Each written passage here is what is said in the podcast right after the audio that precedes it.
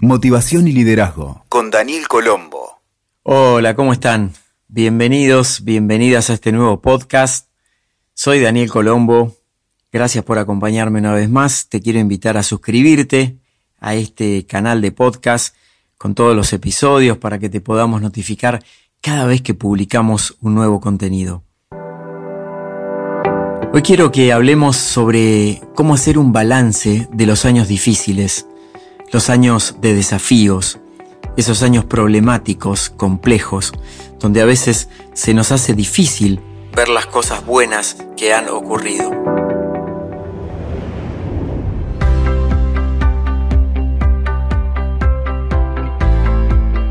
¿Cómo hacer un balance entonces en un año cargado de desafíos, de situaciones complejas, en un año lleno de incertidumbre? Sin dudas, hay una proeza que todos hemos atravesado, que se convierte en heroica, como me gusta decir, para todos los habitantes del mundo que logramos salir adelante en contextos adversos. Más allá de las situaciones particulares de cada uno, las dificultades se replican y derraman en cascada a todos los sectores. En este contexto, podemos plantearnos la posibilidad de evitar la queja el desánimo, las pérdidas y hacer un rescate de la cosecha más productiva? Posiblemente para millones de personas, estos años están siendo extremadamente desafiantes desde todo tipo de aspectos. Y como tiempo bisagra para la humanidad, es necesario flexibilizarse e incorporar nuevas habilidades y destrezas que quizás teníamos oxidadas para poder seguir adelante.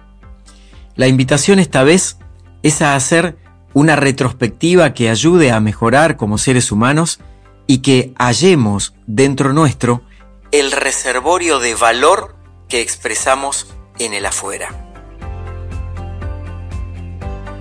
Hoy quiero proponerte cuatro miradas, tan solo cuatro miradas para hacer balances de años complicados. Son distintas perspectivas posibles para mirar ese periodo de tiempo y plantearnos objetivos para el año que viene. Lo primero es afirmarte en aquello con lo que sí contás. Siempre tenemos la opción de evaluarlo desde la perspectiva de lo que sí tenemos. Los afectos, los vínculos, las actividades y proyectos de cualquier tipo. Y el hacerlo de esta forma te va a permitir que esta mirada se tiña de un tono más compasivo con vos y con todo lo que estás atravesando, cualquiera sea el tenor de lo que estás viviendo. La segunda mirada es descubrir el aprendizaje oculto. Y sí, podemos enfocarnos en los aprendizajes que aparecen disfrazados de dolor, de sufrimiento e incluso de miedo. Las características VICA, sigla que significa volátil, incierto, complejo y ambiguo, hacen que estos tiempos sean extenuantes desde la perspectiva emocional. Y de ahí el auge de las habilidades blandas en entornos empresariales y también personales.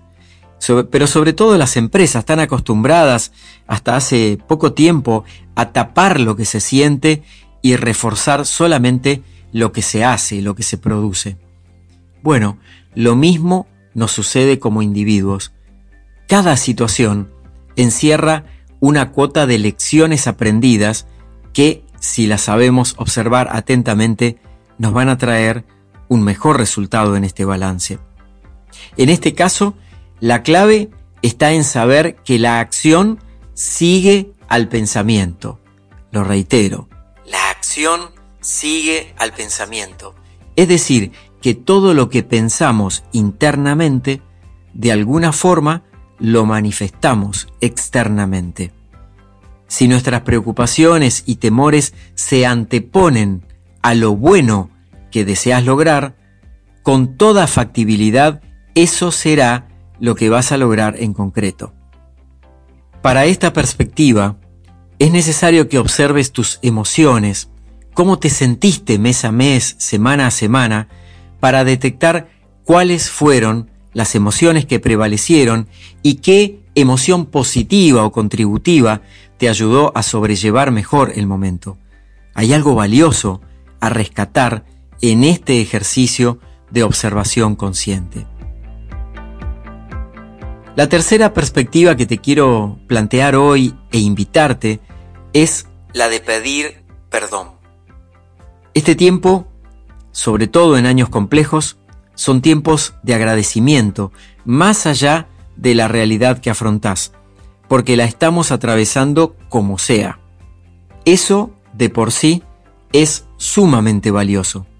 En este proceso, el perdón, y no solamente la disculpa, que huele más a justificación en muchos casos, ocupa un lugar central. Un año complicado invita a cerrar círculos de aquellas relaciones, situaciones, incluso de hechos del pasado, para hacer un reseteo hacia lo nuevo. Posiblemente muchas personas lo vienen haciendo paso a paso, al pensarse, al descubrirse, al mirarse adentro en este tiempo de transformación total. Por eso es que todo lo que aparezca en este tiempo en tu lista de pendientes, sería apropiado resolverlo de la manera más positiva o más asertiva que puedas.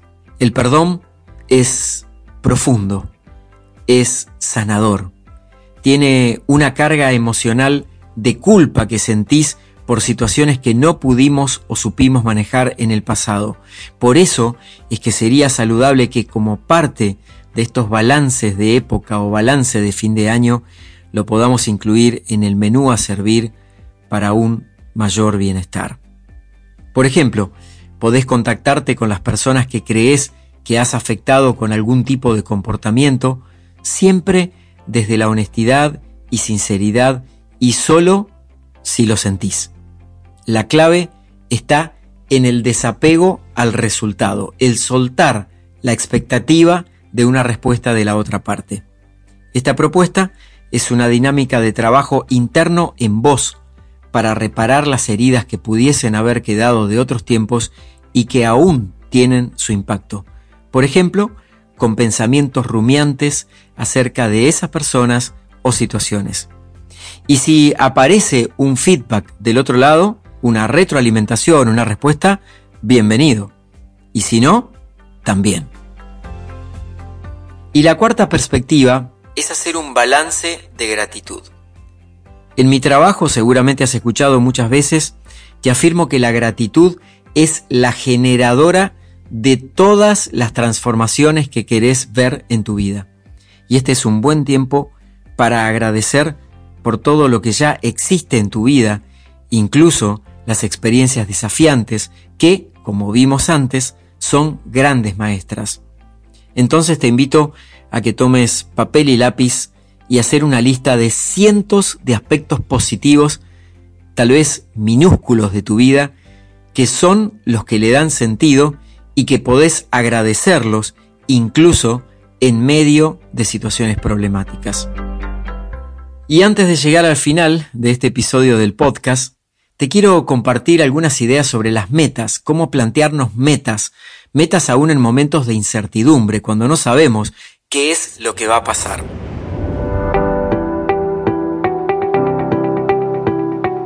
En momentos de incertidumbre es necesario ajustar nuestras expectativas internas y cruzarlas con la realidad.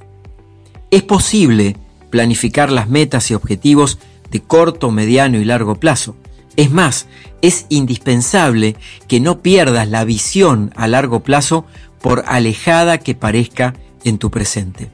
Ahora, en medio de la incertidumbre, el enfoque posible será mirar y accionar aquello de corto alcance para ir concretándolo, a la vez que mantenés la mirada en las dimensiones más amplias. Los escenarios turbulentos y cambiantes complejizan la situación de planificación rigurosa. Por esto es que la flexibilidad es la norma, no solo en términos de metas, sino de un actuar cotidiano. Hoy te diría que cobra más vigencia que nunca la necesidad de establecer un plan A, plan B, plan C y prepararse para todo tipo de imprevistos que serán la norma de aquí en más en cualquier aspecto de la vida.